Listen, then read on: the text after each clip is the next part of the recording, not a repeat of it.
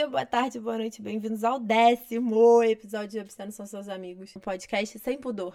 Me disseram que eu tinha que falar minha logo no início para gravar na mente das pessoas. E aí adotei essa logo por enquanto. Quem sabe um dia eu mudo. Tô muito feliz de estar comemorando esse marco importante, que é o décimo episódio, com uma das pessoas mais importantes que já passou pela minha vida, que é meu irmão. A gente riu horrores gravando esse episódio. Eu vou me eximir um pouco de falar sobre o que, que ele é. Ele é sobre palavrões e gírias. E se você não sabe o que, que isso tem a ver com sexo, tem que ouvir o episódio. Eu ri muito gravando. Eu ri muito editando ele. E eu espero que vocês riam muito ouvindo ele. Eu sigo com as mesmas recomendações do último episódio de vocês pegarem uma bebida de sua preferência e toda vez que a gente falar eu acho, e no caso desse episódio especificamente, se a gente falar um palavrão, dá um golinho dessa bebida. Eu acho que isso pode ser uma prática que a gente pode adotar em episódios futuros, eu não sei, eu vou pensar. Mas esse é mais um episódio muito descontraído. E semana que vem eu volto com um episódio cheio de ciência e dados e aprendizados. para vocês pegarem aquele caderninho onde vocês anotam tudo que é importante para vocês e anotarem várias coisas gostosas que eu tô separando para ensinar semana que vem. Por hora, ficamos com uma das pessoas mais inteligentes e engraçadas que eu já conheci. Eu espero que vocês se divirtam. Obscenos são seus amigos, obscenos são seus amigos, obscenos depravados, imundos, escrachados, obscenos são seus amigos.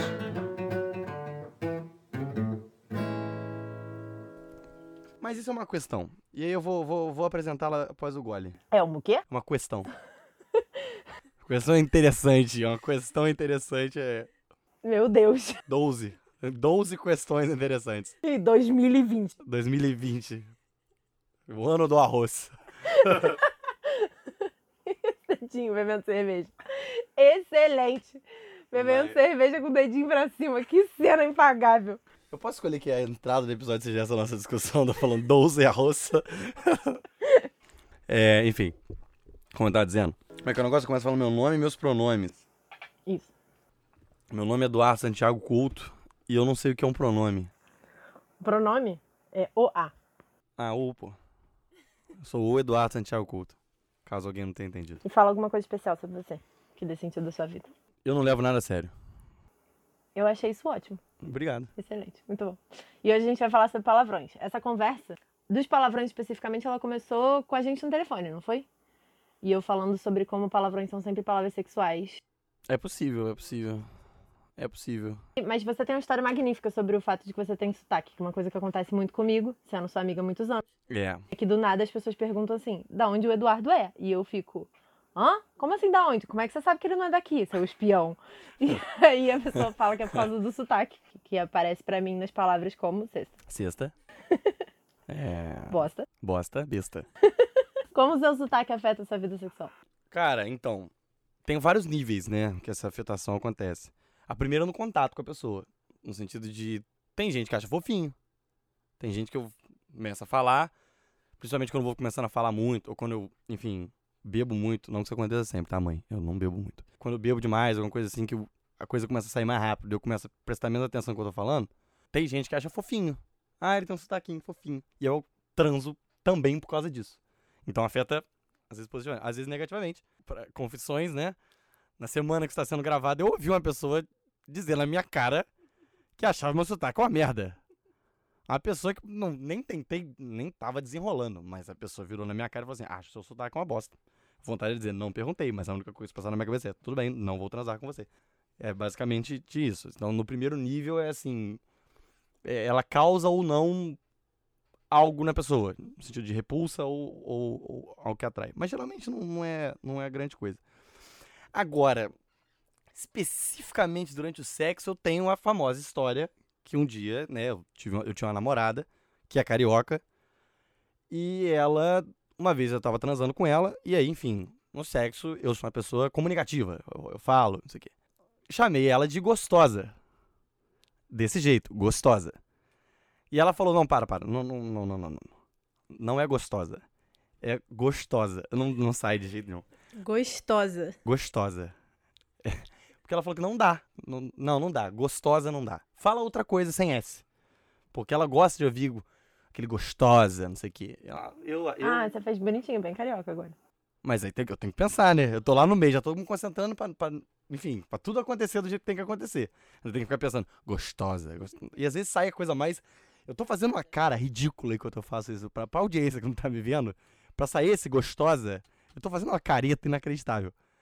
Então, é, é- é assim, ela falou assim, não, não, não, melhor não. E é uma palavra que eu, eu tento não usar mais. Usei. Nos últimos dias aí usei. Inclusive, uma pessoa que ouviu esse diálogo, a última vez que eu contei a história, uma pessoa ouviu e reparou, e agora fica reparando sempre. E eu fico, fica calada. Eu posso chamar de horrorosa, que não tem S. Que Né? grosseria. Ah, A porra. delicadeza de um rinoceronte, realmente. Cacete, agora vai ficar reclamando do meu. Aí, cacete, viu? Puta gancho, puta gancho. Vai, vai, usa, usa, usa o gancho. Não, e aí tem palavras. Isso é uma questão pra mim. Por que, que a palavra gostosa, que é algo sexual, não é palavrão? Apesar de ser uma palavra que tem, tem um peso maior do que bonita, linda, deliciosa, né? Gostosa, ele tem uma conotação mais in- intrinsecamente sexual, mas não é um palavrão. Mas agora, porra é. É porque eu acho que não tem nenhuma relação direta com as palavras ligadas, aos, ligadas ao sexo, são necessariamente palavrões. Eu acho que elas circulam um ambiente proibido, em certos níveis de proibição. É, por exemplo, eu, eu- tudo bem, gostosa não é um palavrão. Não consigo mais falar a palavra. Gostosa não é um palavrão, mas entretanto, se você estiver num parque com crianças brincando, você pode chamar, você chamar uma pessoa em alto e bom som bonita, linda, não tem problema. Se você gritar gostosa, é meio, sabe? Sim, porque é uma palavra mais sexualizada. É, exatamente. Então, não, acho que as palavras que têm a ver com sexo, elas dividem uma, uma unidade que elas habitam um lugar é, menos público, né? Ou, sei lá, de, de- que não permite que ela seja dita em qualquer ambiente, em qualquer lugar. Elas, elas, elas guardam mais limitações para o seu uso. É, em diversos níveis, não necessariamente sendo palavrões. Eu acho, por exemplo, o porra, o merda, essas coisas, merda não tem nada, inicialmente não tem a ver com sexo, às vezes acaba tendo, é porque tem essa coisa também, é algo sujo, é algo. Sexo é sujo. Sexo é algo sujo. É, é extremamente carnal, né? As coisas sujas são ligadas às coisas do corpo, né? Então eu acho que é um ambiente menos. É... Sexo é um ambiente menos extracorpóreo, ele é- é carnal mesmo, ele, e, e- e são dois corpos, né? Ou, ou três, ou quatro, ou quantos quiser. Mas são corpos estranhos também. E eles se conectando pela carne, sei lá. Na nossa formação cristã, qualquer coisa, judaico-cristã, sei lá, invente a palavra bonita que for, eu acho que tem, tem a ver com isso. É- é- elas habitam um lugar do carnal, e o carnal, não o Leandro, o carnal, a carne, é, tem esse lugar de, de, de proibido, que é um ambiente que é aquele, aquele famoso todo mundo faz, mas não falemos sobre isso. Mas eu acho que talvez a nossa pergunta esteja exatamente aí, de como é que tem essa coisa que é que não é pública e é extremamente suja e as palavras ligadas a ela começam a fazer parte de um ambiente que não é exatamente público, mas não são todas as palavras ligadas a ela que fazem isso. E o contrário também, tem várias palavras que são ligadas a elas e são permitidas no público. Então, vamos dar um passo atrás e mapear os palavrões? Vamos. Merda significa excremento. É, Cacete e caralho, ambos significam Pênis. pênis. É. Escroto significa o, O- o escroto. escroto, De é. fato, é esse o nome. Essa é uma parada que eu não entendo. Porque o escroto Calma, não é vamos- escroto. Isso, vamos mapear antes. Quer dizer, não é bonito também, mas enfim, diga. Aí o escroto é de fato, porra, é sêmen. Semi. Puta é uma profissão. É uma profissão. Filha da puta é É o filho da o filho da profissional. É, qual outro tem? Porra, caralho, cacete. Foda-se, Foda-se. que significa vá fazer sexo. Não, foda-se. Você se foda. Então vá se masturbar. Isso. O que eu não acho que deveria ser um palavrão. Deveria ser incentivado socialmente. Mas enfim, tudo bem. É. Em- Portugal, foda-se significa vírgula. Foda-se. Tu fala, Foda-se. É, não, não, não é vírgula. Foda-se em Portugal é que merda. Você pode falar foda-se. Também outra história interessante, quando eu estava, quando eu residi na cidade do Porto, eu contei para um colega meu da minha, uma- eu, eu, eu terminei um relacionamento durante essa minha, fiz intercâmbio, fui namorando e terminei enquanto eu estava no intercâmbio. E eu fui contar essa história para um colega de, de casa. E aí quando eu acabei de contar a história, tipo, ah, terminei, não sei o que, ele virou assim pra mim, foda-se. Aí eu, seu filho da puta, tá ligado? Porra é essa, parceiro? Tô te contando minha história aqui. Mas, mas ele me explicou, não, foda-se é. E como que, que, que uma merda, pai? Como que é algo assim, do, do tipo. Então acabou ficando. Ah, eu ad- aprendi da pior Eu maneira possível. adoro quando você faz sotaque português. Vamos fazer um podcast só com você Vamos. falando sotaque português. Vamos.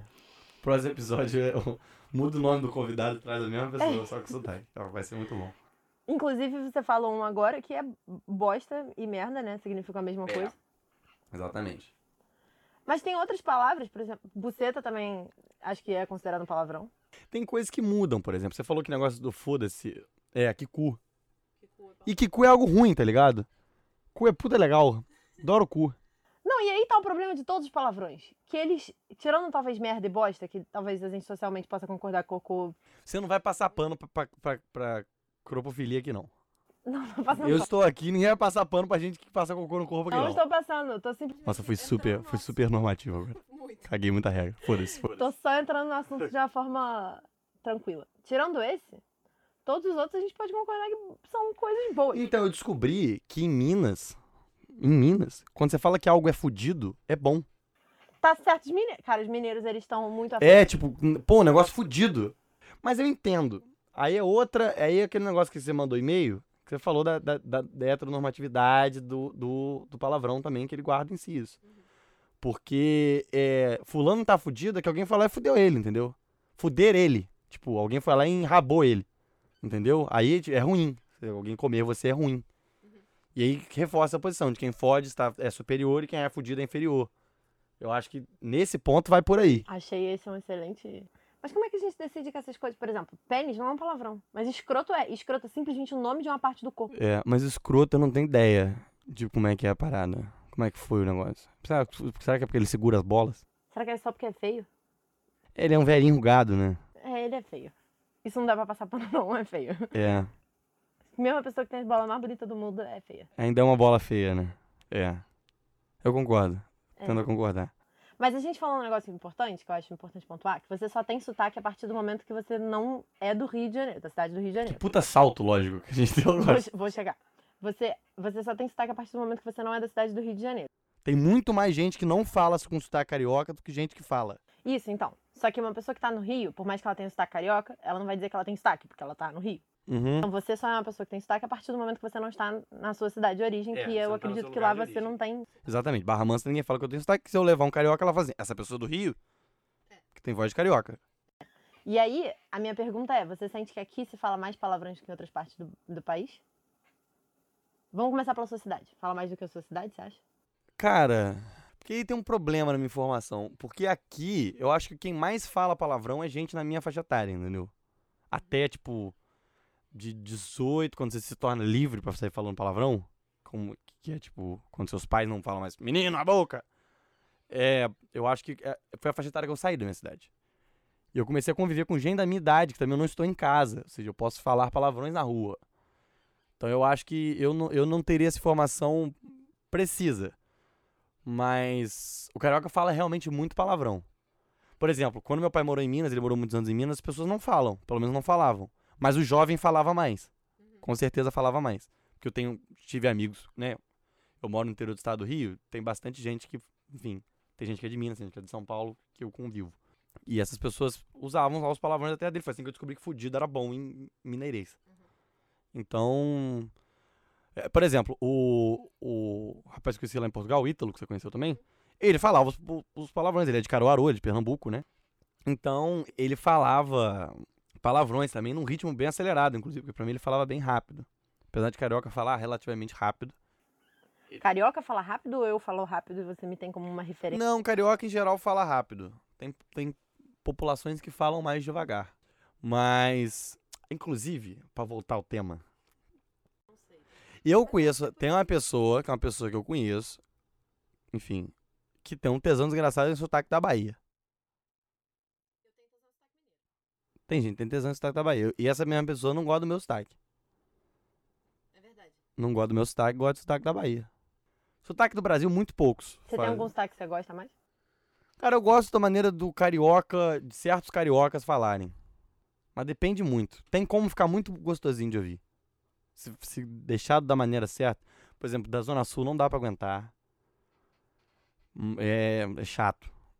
Principalmente quando o cara quer ser muito malandro. Nossa. A gente se perdeu no assunto do sotaque pra sempre. Vamos voltar pros palavrões. É porque sempre, comigo sempre acaba nisso. É, não, mas vamos voltar à questão dos palavrões. Eu tinha perguntado pra você se você achava que as pessoas no Rio de Janeiro falam mais palavrões que outras partes do país. Acho que não. Como eu disse, né? Eu não, eu não, tenho, eu não tenho dados. Eu vou dar minha opinião de merda. Minha opinião de merda é que não. Baseado em nada. Entendi. Mas é pra isso que a gente tá aqui. É isso. Tô cagando regra. Chama cagando regra. Cagar também é uma palavra que super tem uma conotação um pouco de palavrão. Não é uma palavra bonita, tipo mijar. Meni- Meninos, criança, quando fala assim, vou mijar. E aí as mães ficam, menina, boa. Vou dar uma mijada. Exato. Só que não é um palavrão. Eu, eu queria saber exatamente onde é que tá essa linha, entendeu? Foda-se, eu não acho que tinha que ser um palavrão. Eu acho que tinha que ser um elogio. O que, que você acha? Foda-se. Foda-se o que você acha. Exato. entendi. Vai se masturbar com a sua opinião. Achei lindo. Entendeu? Eu fico assim, ai, nossa, que genial. Vamos masturbar com a minha opinião mesmo, porque a minha opinião é boa, dá brava. Que eu acho que o que dá isso eu uso. E eu acho que o, o foda-se pra mim é o grande exemplo. É que, tipo, quando você fala pra um cara isso, fulano é um fudido. O fulano é um coitado. Esse é o talvez seja o melhor exemplo. Porque você tá dizendo a mesma coisa. Fulano é um fudido, fulano é um coitado. É a mesma coisa. Só que o coitado não é um palavrão. Ele perdeu a significação sexual dele porque, coita, porque coito caiu em desuso. É. Então, Inclusive, porreou era um, nas pornografias do século. início do século XX. Os, os homens, quando gozavam, eles porreavam, né? E é algo que também hoje em dia. Porra é uma palavra que. porrada tem referência com isso? Não sei. Mas a gente pode pesquisar. De porra. A palavra porrada tem o sentido mais louco do mundo, segundo o origem da palavra.com.br. Que eu parece curado. Não, essa palavra vem do latim porrum, P-O-R-R-U-M. Alho poró. Porque o vegetal tem um formato alongado com um bulbo ou dilatação na extremidade. Aí quando você vai bater em alguém, alho poró. Muito bom. ah, uma discussão, a discussão foi se acalorando, alho poró. Coisa absurda. Cadê o abridor, gente? Tá aqui. Vamos discutir um tema polêmico. Mas vamos falar disso. Você falou um negócio que é importante que eu não sabia sobre a sua vida, apesar de eu ter te conhecido exatamente nessa época, né? Quando você se mudou dessa cidade e veio pra universidade, fez 18 anos. Estava livre para falar todos os palavrões. Começou a morar sozinho. Só que você começou a falar palavrões nessa época? Não, eu sempre fui de ter uma boca muito suja. O meu vocabulário de uso corrente, ele tem certas palavras que não são muito usuais, assim. É, e você inventa gírias. É, talvez. Mas eu uso palavras que não são. Porque eu falo igual ao meu pai. Ou seja, tem coisas que parecem meio deslocadas no tempo, sabe? E. Mas meu pai não usa muito palavrão. Então, desde sempre eu tenho um jeito de falar que as pessoas apontaram pra dizer: olha, vocabulário estranho, né? Meio exótico tal. Escolha de palavras curiosa, né? Mas, ao mesmo tempo, sai natural. Eu, eu nunca vi ninguém falar que parece que eu tô forçando. Tem gente que falando fica meio forçado. Quando a pessoa tá tendo um ar professoral pra falar um negócio, sai forçado. O, eu acho que, como eu, como eu é medular, o palavrão é medular, ele sai. Então eu acho que é, nem tem tom de palavrão. Eu não sinto que eu tô falando palavrão. Na minha cabeça, eu acho que em algum momento eu rompi essa divisão. Não tem mais palavras que são palavrões e palavras que são palavras. Tanto é que quem já me viu nervoso, vê que quando eu estou nervoso, eu paro de falar palavrão e eu não xingo. Eu uso palavras que, tipo. Quando você tá nervoso de verdade, porque você tem a sua função pistola É, também, que eu- é xingar alguém. É, mas aí eu só tô torrente de palavrões. Mas aí quando eu tô. Quando eu tô realmente nervoso, eu falo mais baixo e não xingo. Eu uso palavras que eu, pra mim ofendem muito mais um palavrão. Chamar alguém de imbecil. Chamar alguém de imbecil pra mim é um negócio extremamente ofensivo. Imbecil. Muito mais chamar ele de um merda. Se eu chamar ele de um merda, ah, fulano é um merda. Não quer dizer nada.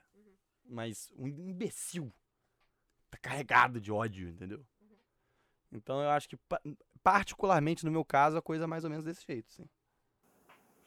Eu acho que eu realmente. A gente aqui comentou, né, que cu era um palavrão e eu super na hora fiquei assim, caraca, pode crer que cu é um palavrão. Com Na minha cabeça não é mais. Vai tomar no cu. Buceta também não deveria ser palavrão. Palavra linda, maravilhosa. Mas é tipo, é, é- é um negócio quando você. É uma interjeição, né? Bate o dedo, tipo, buceta. É. Tem isso. As pessoas, elas têm essa divisão de alguma forma, que é dizer que palavrões femininos, tipo filha da puta e buceta, são coisas ruins. E uma coisa que é do caralho é uma coisa boa, entendeu? Mas eu acho isso meio complicado porque um, ca- tipo, caralho também é uma. Que merda, entendeu? Um caralho Aham. pode substituir um que merda tranquilamente. Aham. Então não sei se é tanto verdade. O que eu lembro muito quando eu era criança era que eu não podia falar palavrão porque menina não podia ter a boca desbocada. E hoje em dia eu sou uma pessoa super Ah, isso é desbocada. interessante, hein? Isso é uma conversa interessante. Você teve isso quando você era criança? Quando foi a primeira vez que você falou palavrão? Você lembra? Cara, eu sempre falei palavrão. Eu não me lembro de não falar palavrão. Acho que o médico me deu um tapa. Você fala, vai tomar no cu, meu irmão, tá louco? Vai bater na tua mãe, seu arrombado.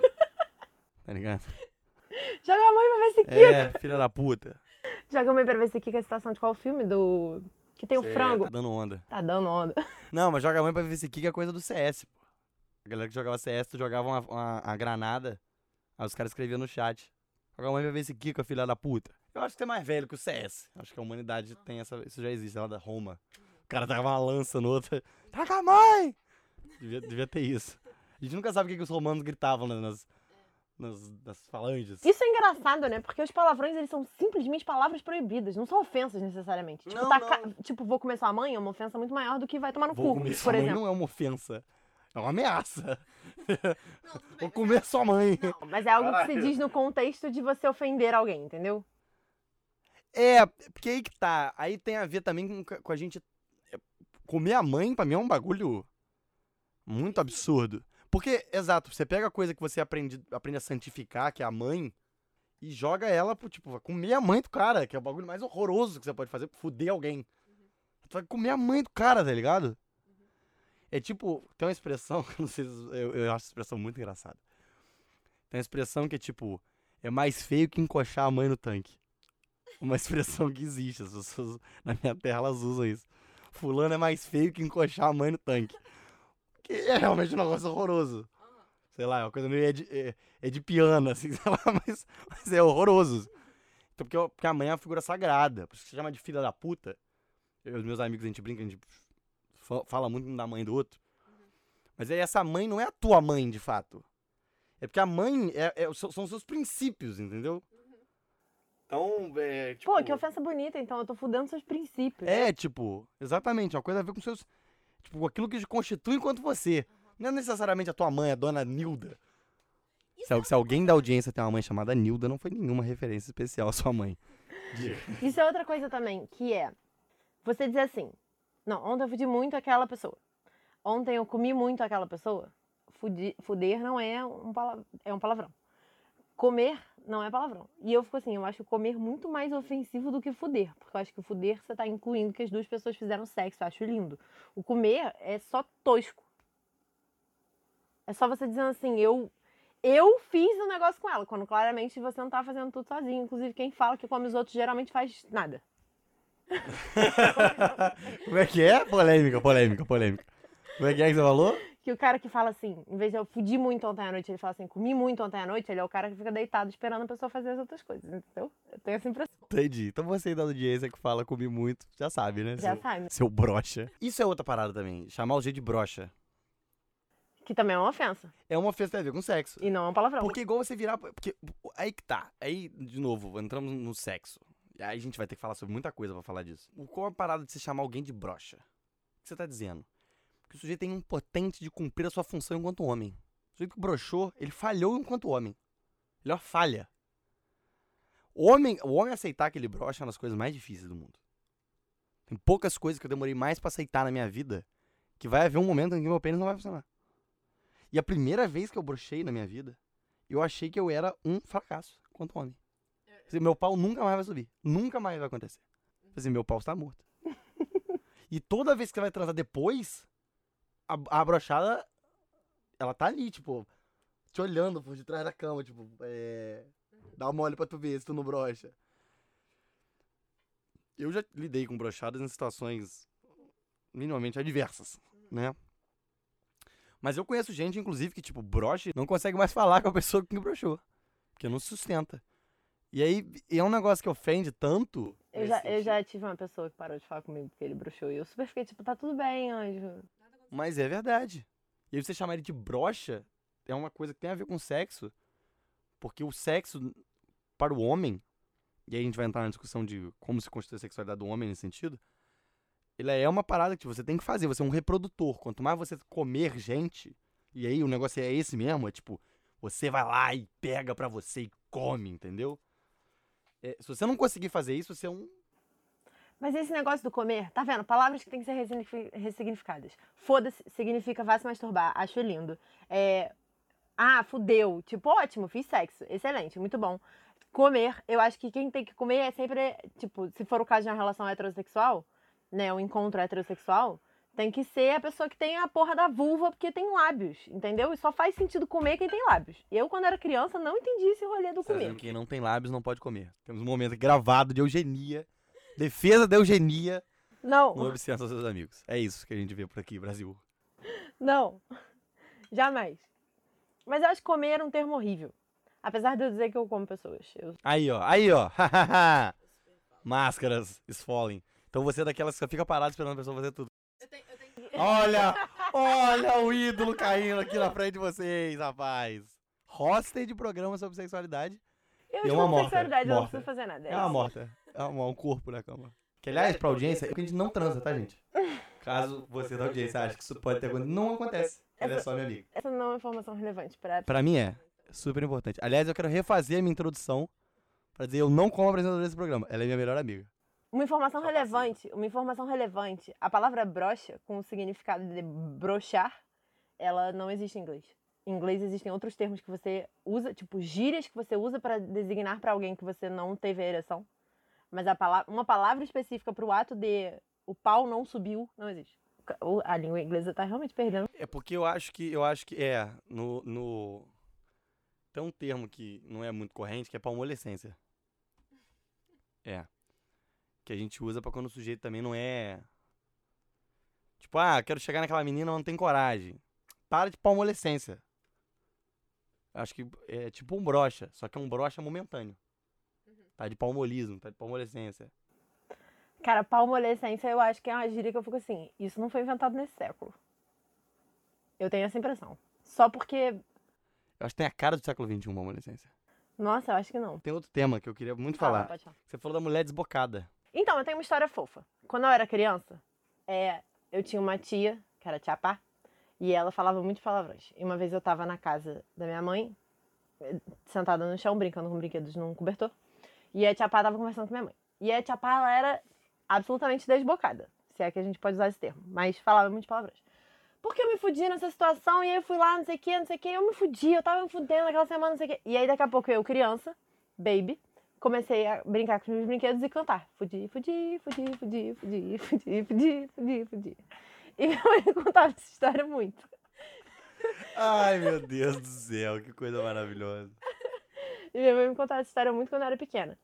Só que aí tinha a tia Pá e tinha uma outra pessoa também que depois, enfim, foi uma pessoa com quem minha mãe teve um relacionamento que também era um- uma pessoa desbocada.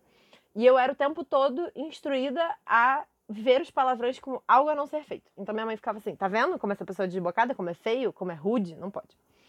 A primeira vez que eu falei palavrão eu tinha 9 anos, eu lembro muito disso.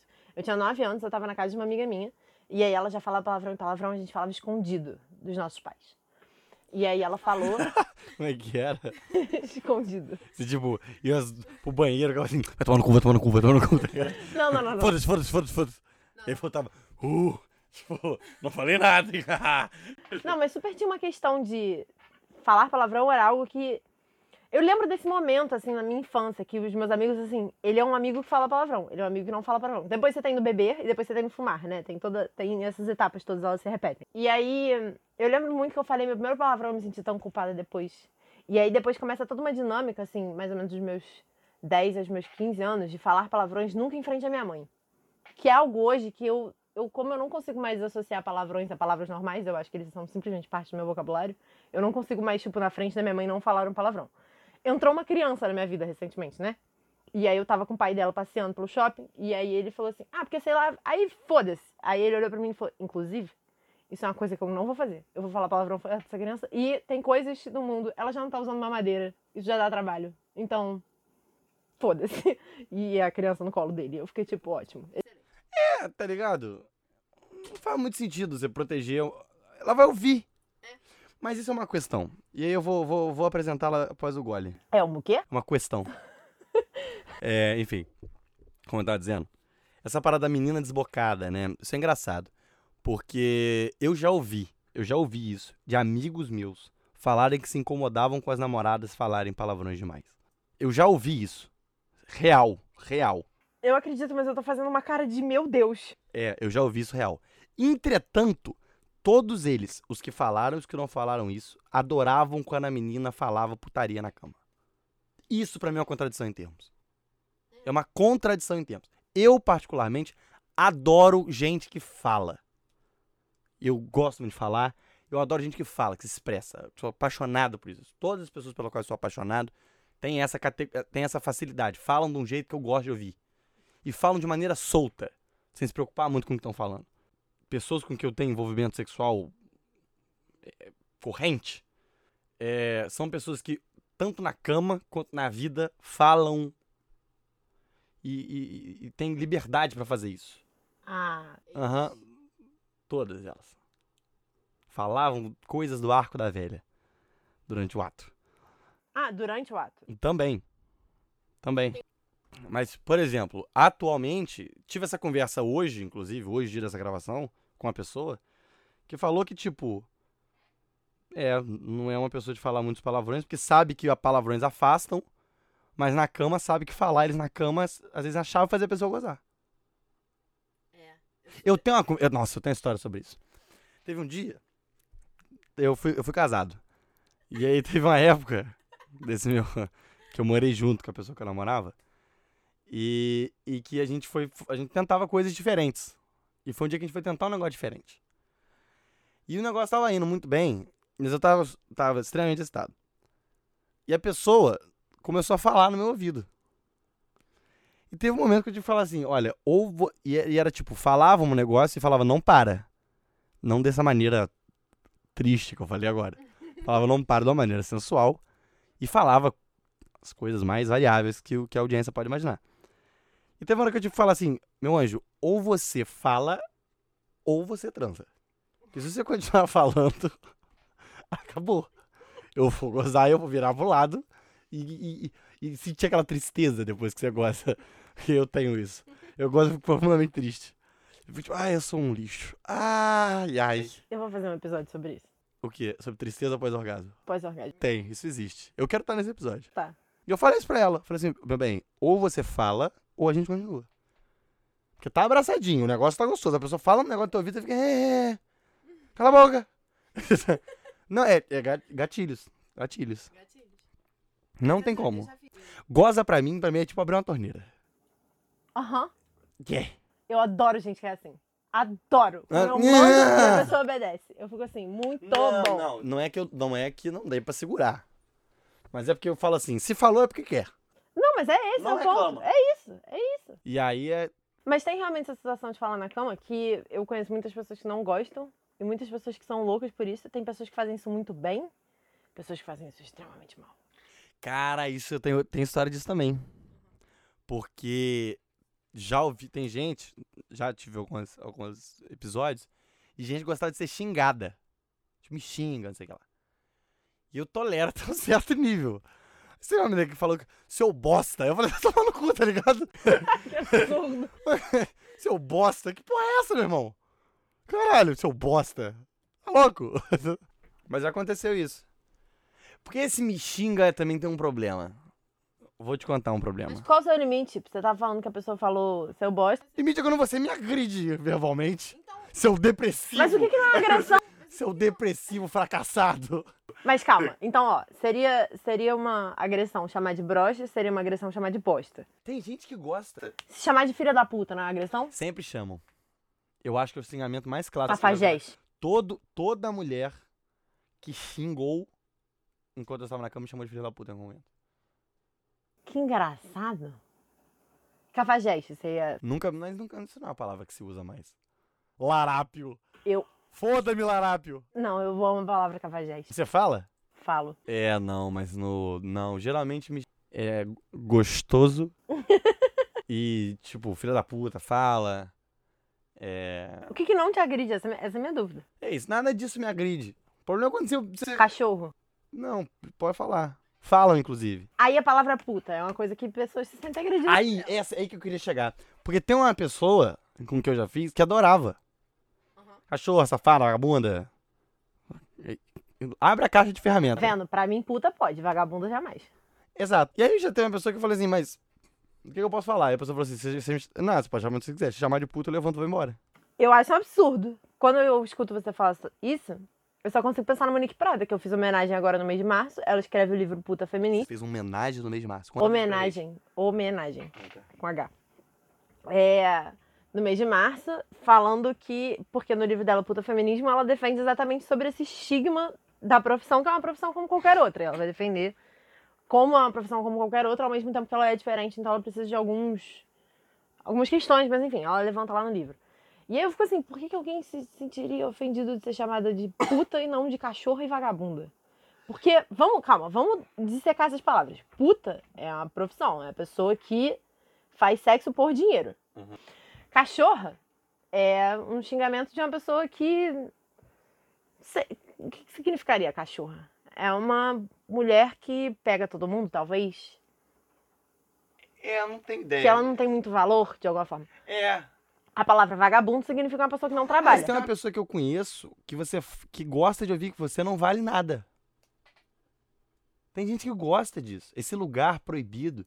Porque tem muito a ver com seus valores pessoais.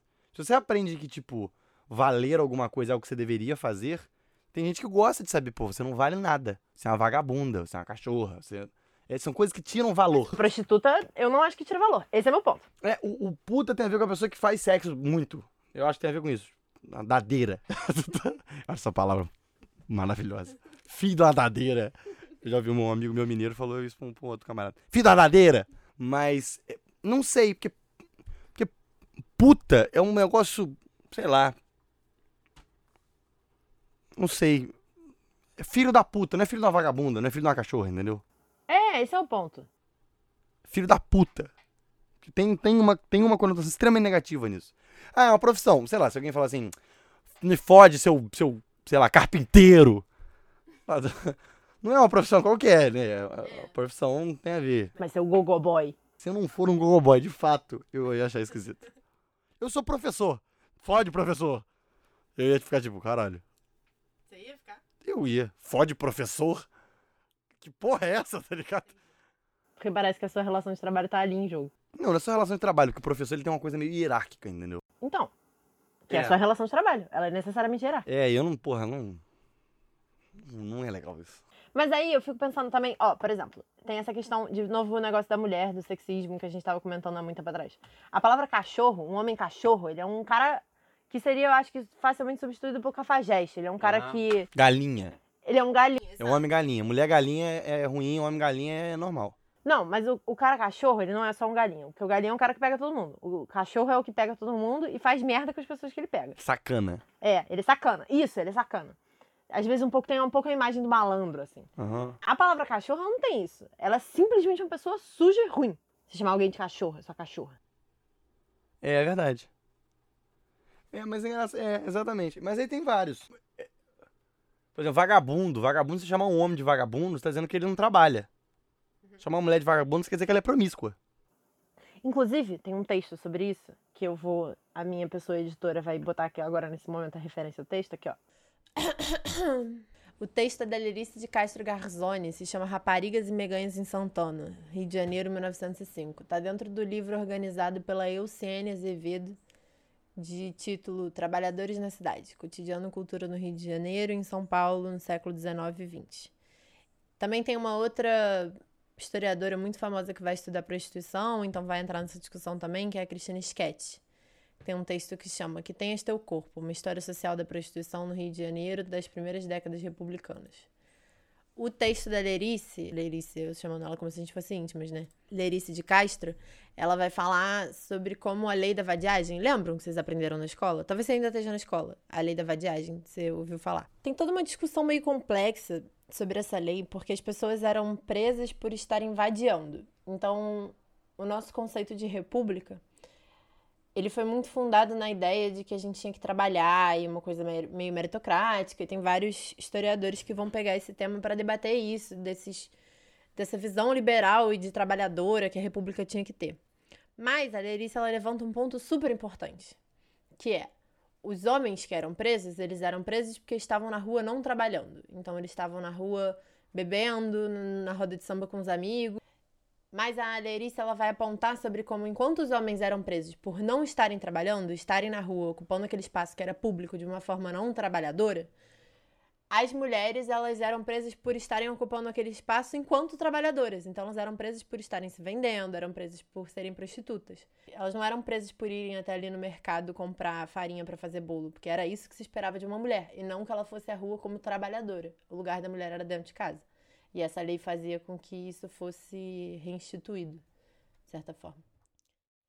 E aí o texto da Lerice, lê para os íntimos, o texto da Lê vai trazer exatamente esse ponto sobre a ocupação do espaço público por determinados gêneros. Fica aqui esse momento de luz e academicismo para gente pensar nisso, porque eu e ele a gente estava discutindo exatamente dessa palavra vadia e a Lê, ela vai dizer, ela vai dizer como a vadia ela era essa mulher que estava trabalhando e como isso era mal visto. Então, a mulher trabalhar era algo mal visto, enquanto o homem não trabalhar era algo mal visto. Ela vai discutir esses dois pesos e duas medidas para os diferentes gêneros.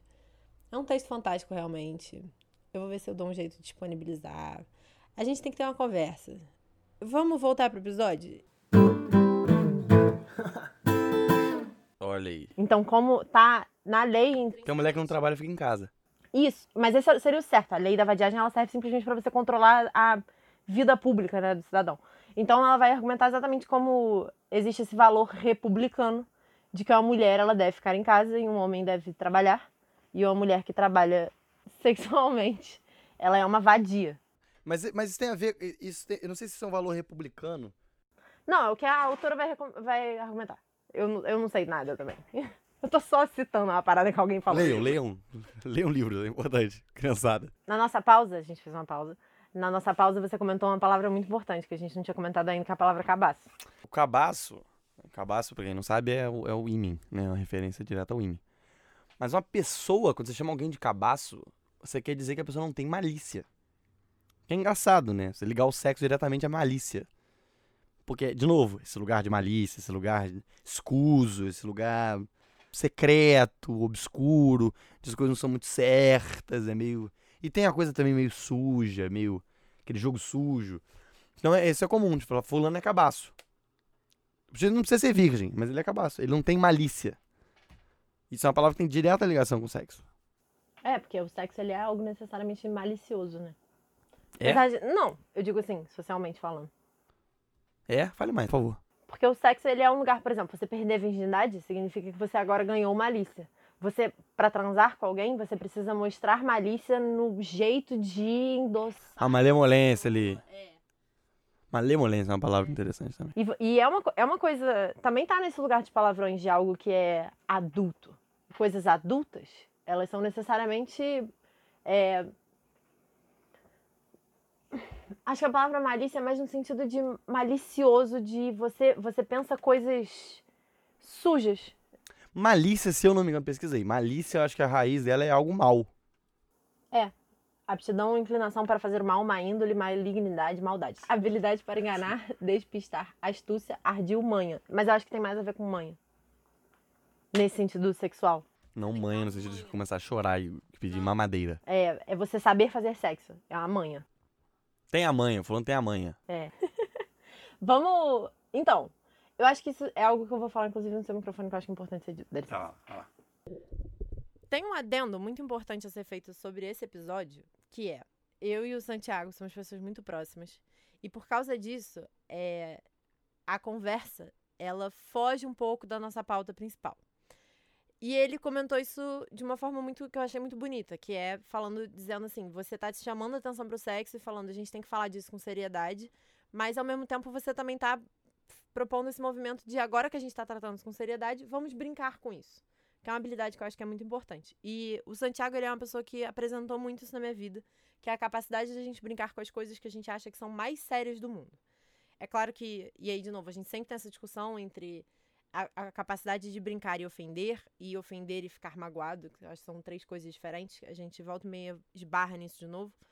Mas eu acho que aqui a gente está a pauta talvez ela, ela, seja essa grande brincadeira. Eu, eu tenho muito prazer em ouvir ele falar e eu tenho muito prazer em conversar com ele. Então espero que as pessoas tenham prazer em ouvir essa conversa também. Eu acho que é, uma das questões da nossa pauta, porque a gente tentando retornar a ela, né?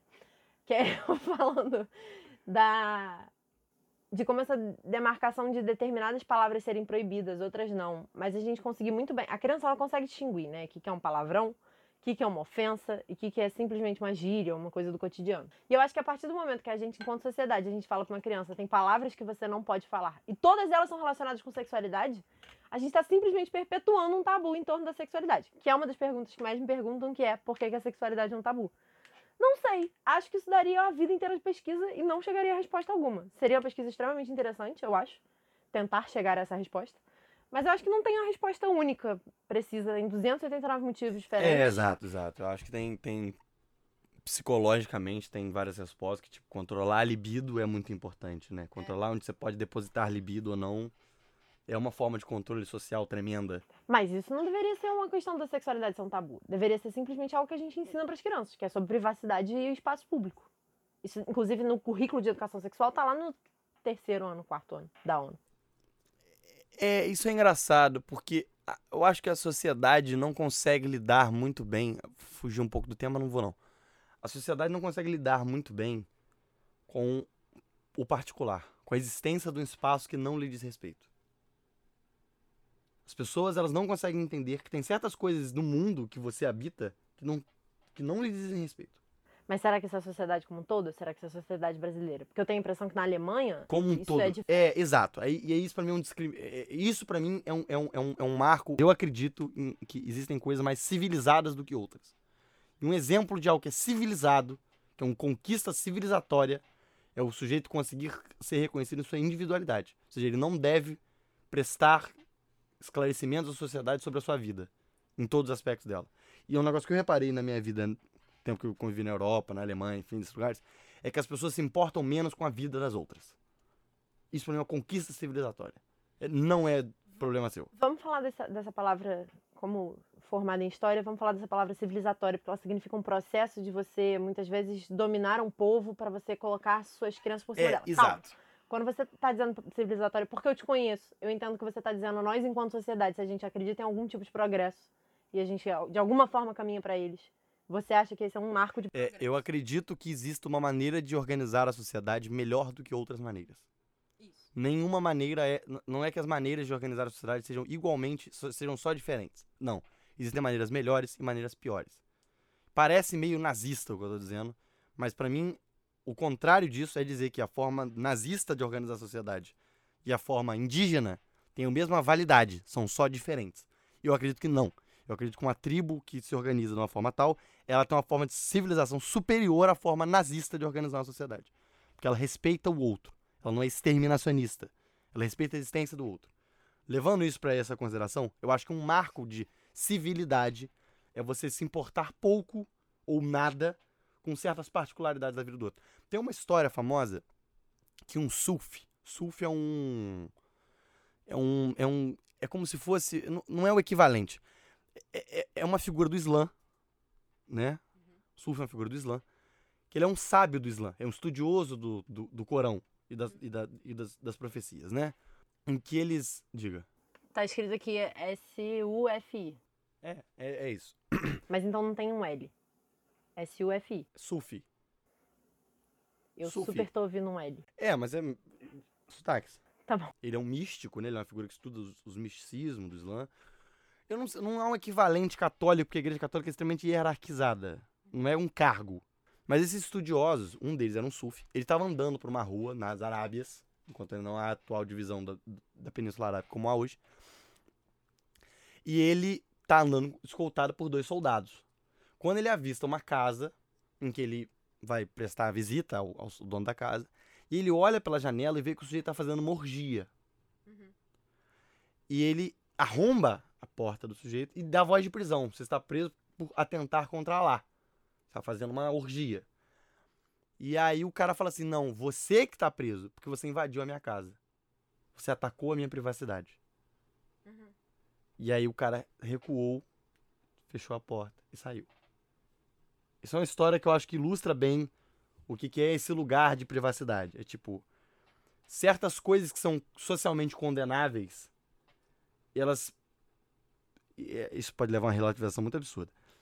Mas é, certas coisas que são socialmente condenáveis, como certas práticas ligadas principalmente ao sexo, elas precisam acontecer no espaço privado.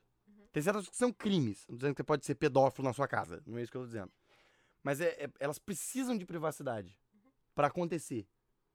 Né? É, é, elas precisam desse lugar de privacidade. Eu não tenho a menor ideia de como é que eu cheguei nesse assunto. A gente tava falando sobre o negócio da civilidade e o negócio do palavrão, que você começou a argumentar que existem determinadas coisas que caminham à civilidade e uma delas é você não Uma se delas importar é a- com a vida dos outros. Uma delas é a privacidade. A existência da privacidade. A vida sexual poder se manifestar no privado sem que isso se torne uma questão.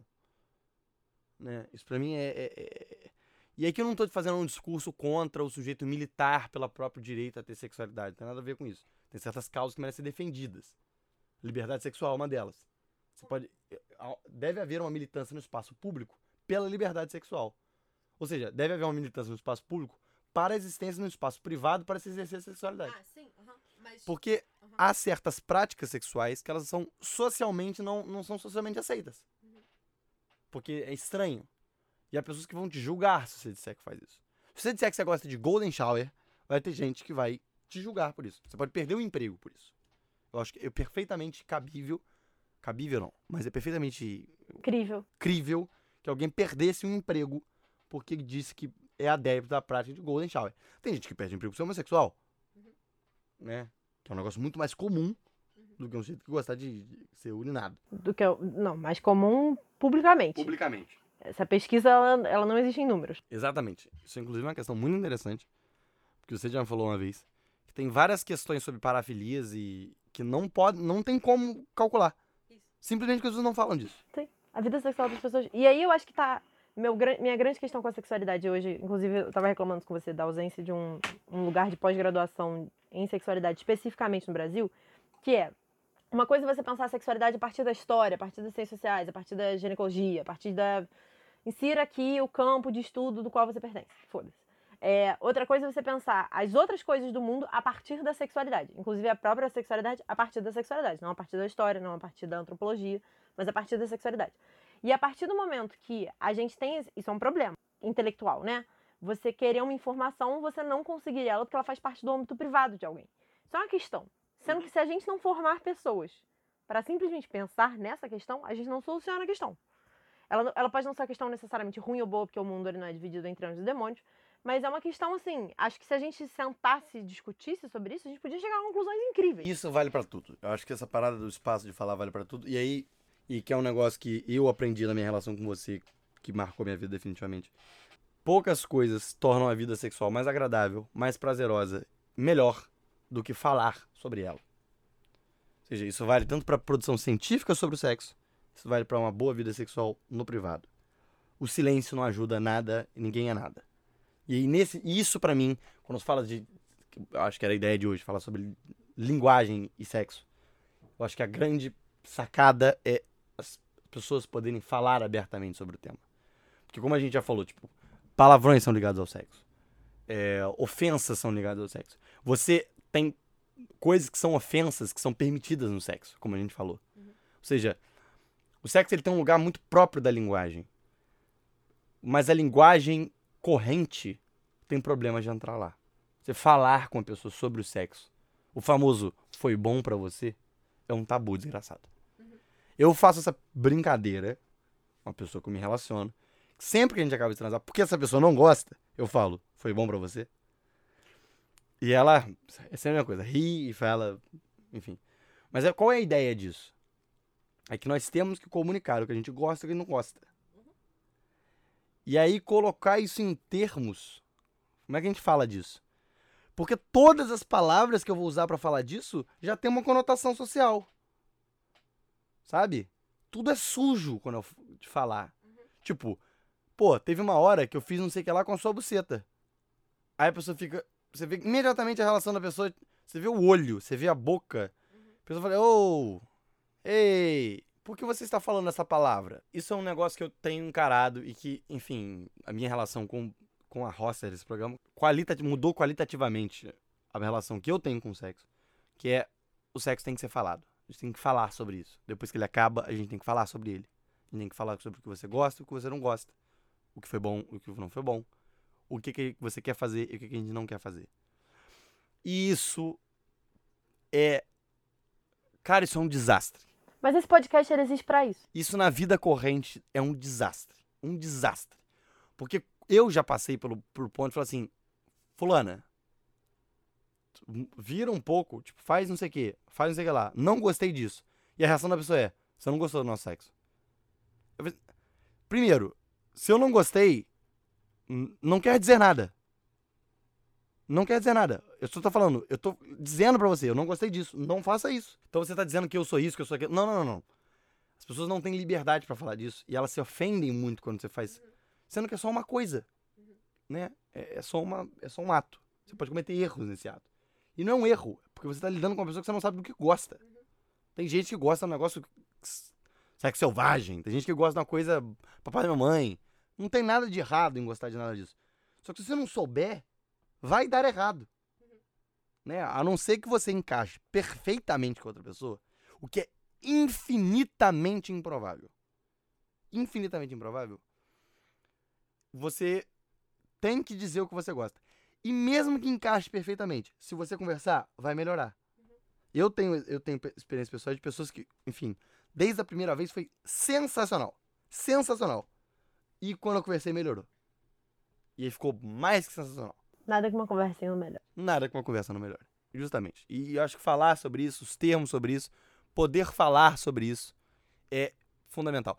Eu conheço gente que já falou pra mim, que falou assim, olha, é muito estranho quando você vira pra mim e fala assim, quando eu estava chupando você, eu fiz tal coisa, eu, eu botei o dedo dentro de você. O que você achou? E a pessoa fica, quê? A pergunta. Sabe, eu posso estar fazendo um omelete e perguntar se a quantidade de manjericão que eu botei no omelete tá bom. e você pode dizer, bota menos manjericão. E isso é perfeitamente aceitável. Eu não acho que você não quer mais fazer omeletes comigo porque você não gostou da quantidade de manjericão. É só tirar o manjericão. E aí fica bom. Olha, você fez isso com. Fizemos sexo. Não gostei disso que você fez com a boca. Aí a pessoa fica tipo, você não gosta da maneira que a gente transa. Não, eu não gosto do que você fez com a boca. É o que eu estou dizendo. Uhum. Isso é, é falta de treino. Acho que isso é pura falta de treino. Mas esse podcast, ele existe precisamente pra gente talvez começar essa conversa. Acho que seria interessantíssimo um dia, quem sabe, casal falando da vida sexual deles. Então, de como é que eles se encontraram, de como é que foi a primeira vez, de como é que foi a segunda, de como é que foi a conversa, se há conversa, se não há conversa, como é que a conversa flui, como é que a conversa não flui. E eu acho que a questão do palavrão toda é muito interessante porque a gente encontrou uma maneira de falar do sexo na vida pública. Que é falar cacete. Do nada você está falando pau. Imagina alguém na rua falando, chutando um poste e falando pau. Pênis. Ia ser ótimo. A vida pública, acho que ia rir bastante. Eu, eu riria com certeza. Mas eu acho que a gente encontrou uma forma e a gente imediatamente proibiu ela. Eu acho que talvez eu e você, por sermos pessoas muito desbocadas, eu tô colocando aspas, a gente não se incomode, mas a sociedade como um todo combinou que ela ia se incomodar. Você realmente fez isso o dia inteiro e uma hora não ia dar mais dar certo, porque tudo bem. É, esse negócio dos palavrões, eu acho que os palavrões, como todas as palavras feias, né? Elas têm uma, elas têm uma, uma propriedade que é habitar em um certo lugar de proibido. E por acaso, e, e eu acho que o encontro desse lugar, tipo, são palavras que você não pode falar na frente das crianças, né? Ela tem muito a ver com sexo por acidente, porque o sexo também é um lugar proibido. Então, não é que o sexo, as coisas sexuais viram palavrões, é que elas habitam o mesmo lugar. Diga-me com quem andas que te direi quem é, sabe? Acho que é mais ou menos nesse sentido. A gente tem mais cinco horas, assim, de podcast gravados. Eu acho que essa conversa, como todas as conversas que eu tenho com ele, é uma das conversas mais prazerosas do mundo. Estou muito feliz de poder partilhar isso com vocês. Mas eu gostaria de terminar aqui porque eu acho que a gente levantou esses pontos importantes, deu um fechamento minimamente redondo para essa conversa que foi bastante aleatória. E o que aconteceu é, no telefone eu falei pra ele, eu acho que a gente tinha que gravar um episódio falando sobre palavrões e sobre como essas palavras elas têm sempre essa denotação sexual, mas elas podem ser ditas desde que cerceadas. E como esse é um cerceamento do sexo em si. E eu acho que editando esse episódio, não foi nem gravando no dia, mas agora, editando esse episódio, em abril já, eu entendi essa relação um tanto dialógica, vamos botar dessa forma, onde a gente, enquanto sociedade, encontrou uma maneira para falar do sexo no ambiente público. Então a gente traz palavras do privado, cacete, buceta, caralho, escroto, cachorro, cachorra, vadia. A gente traz tudo isso pro ambiente público e a gente diz: pode falar, desde que você entenda que a partir do momento que você fa- falar, você vai estar sendo sujo, porque sexo é sujo, então você vai estar trazendo esse negócio nojento pro público. A gente reestrutura continuamente essa noção de que o sexo é sujo a partir desse momento que a gente tem essas palavras, são grandes palavras, né? Palavrões. Desde que você não fale na frente das crianças, mulheres falem menos que homens, de preferência mulheres não falem, você não fale no ambiente de trabalho, isso é uma coisa para determinados lugares, de determinadas formas, em determinados contextos. E é claro que contexto e intenção é muito importante. Tem que fazer um episódio sobre isso. O mundo da sexologia fala muito desses do- dessas duas palavras, contexto e intenção, porque são coisas muito importantes pra gente pensar com sentimento. Mas com todo o contexto e intenção do mundo, elas não deixam de ser palavrões. Mesmo que você diga com todo o carinho do mundo, foda-se, vai lá se masturbar, você merece uma noite de prazer. Aquilo não vem como uma forma boa, porque é uma palavra suja, degenerativa, ruim. E aí, nessa relação dialógica, o outro lado desse diálogo é que a gente, de alguma forma, proíbe, mesmo que a gente não tenha dado um termo para isso, a gente, como palavrões tem o termo palavrões, então são palavras proibidas, a gente estabeleceu isso. A gente não deu um termo sobre o silêncio que reina dentro do ambiente privado. A gente não estabeleceu isso enquanto sociedade verbalmente, mas a gente sabe que deve ser silenciado. Então, dentro daquele ambiente privado, você pode xingar, chamar de filha da puta, vadia, cachorra, é, cafajeste, gostosa, todas essas palavras que a gente veio citando ao longo desse episódio, mas você não pode perguntar como é que foi pra você. Então, como num determinado contexto, a gente começa a proibir palavras que são completamente inofensivas, porque falar sobre sexo é extremamente ofensivo em qualquer contexto. Então, para repetir, para deixar bem claro, o que aconteceu foi: a gente faz sexo, um monte de coisas sexuais, sexo é sujo, não pode falar. A gente leva isso para o ambiente público e fala sobre sexo imediatamente dizendo, mas não pode falar. E num movimento dialógico, dentro do ambiente privado, a gente fala, esses aqui são os palavrões. E os palavrões no ambiente privado, onde você vai falar sobre sexo com a pessoa com quem você vai fazer sexo, ou quer fazer sexo, ou deseja fazer sexo, não é mais porra, cacete, merda. Os palavrões se tornam eu gosto de quando você lambe meu cu, por exemplo. Então a gente bota de novo a sexualidade nesse lugar subversivo, malicioso, de algo que você pode falar, mas não pode. Pode, mas é proibido. Você tá fazendo, mas você tá mostrando para todo mundo que você tá fazendo algo que é proibido, que é num determinado contexto, que é adulto, que é falar o palavrão. E simultaneamente proibido se torna falar sobre a atividade sexual, mesmo que dentro de um ambiente privado, com uma pessoa com quem você se sinta segura, com uma pessoa com quem você partilha a sua sexualidade. E é nesse diálogo esquisito, estranho, que eu tô trazendo a proposta da gente fazer esse podcast juntos. Porque não adianta de nada eu ficar gravando um monte de episódios e vocês não ouvirem, não pensarem, não refletirem, não levarem isso pra vida de vocês. Porque eu espero mesmo que isso aqui mude a nossa forma de lidar com falar sobre a sexualidade. Esse é meu grande objetivo. Se eu não fizer isso, tudo foi pro, pro escambau. De nada serviu o tempo que eu tô gastando com esse trabalho. E todos os outros objetivos, eles são só restos adicionais, bônus que a gente ganha ao longo do caminho. Esse é o objetivo central. A gente aprender a falar sobre sexualidade de uma forma que seja confortável. Então, por que, que é permitido falar, porra, caralho, eu não aguento mais essa quarentena, que merda, essa situação que minha vida está, não sei o quê, e mobilizar todos esses termos que têm cunhos sexuais, tirar deles os cunhos sexuais, incluir eles na nossa linguagem, em determinados contextos, é permitido desde que você saiba que você está fazendo algo proibido, etc, etc, etc. Mas é extremamente deselegante, nojento, esquisito, pornográfico. Você virar para as suas amigas, quem sabe, falar: pô, no último encontro sexual que eu tive, essa pessoa, esse cara, essa mulher, sei lá. Essa pessoa com quem eu saí, ela lambeu meu cu e deu um beijo grego. Eu nunca na minha vida tinha recebido um beijo grego. Eu achei uma delícia. O que, que vocês acham disso? Ai, nossa, meu namorado detesta fazer isso em mim, porque ele detesta cu. Putz, a minha namorada ama fazer isso.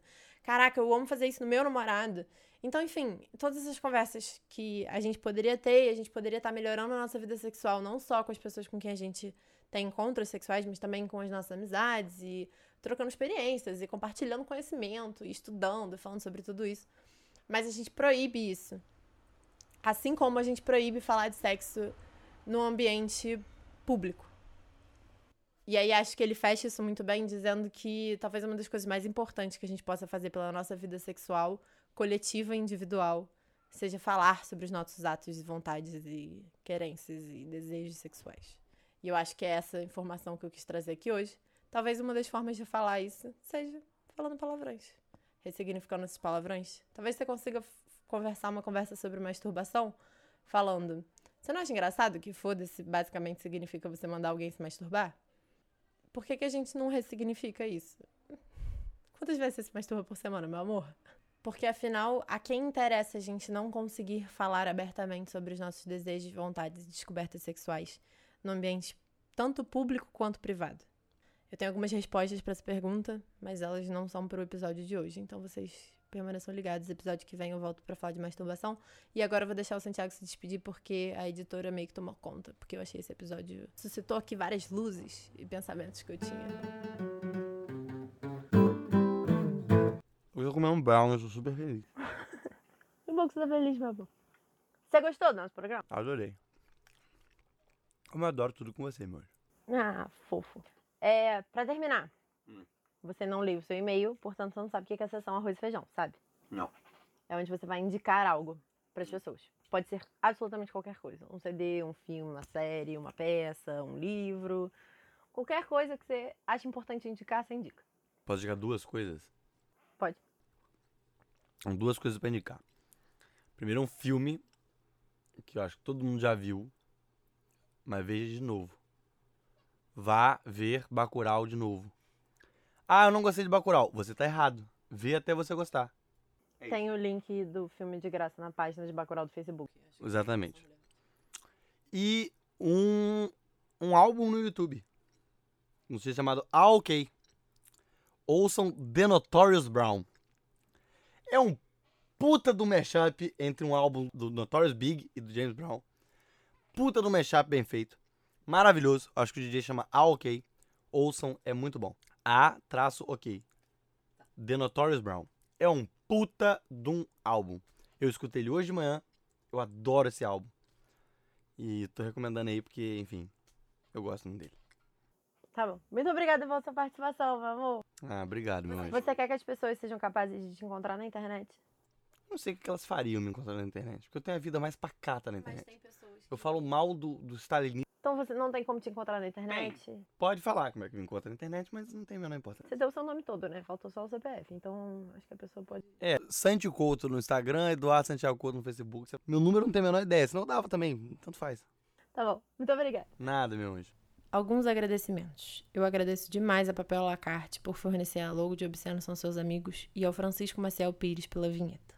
O contato deles está na descrição desse episódio. E eu acho que tá bom, né?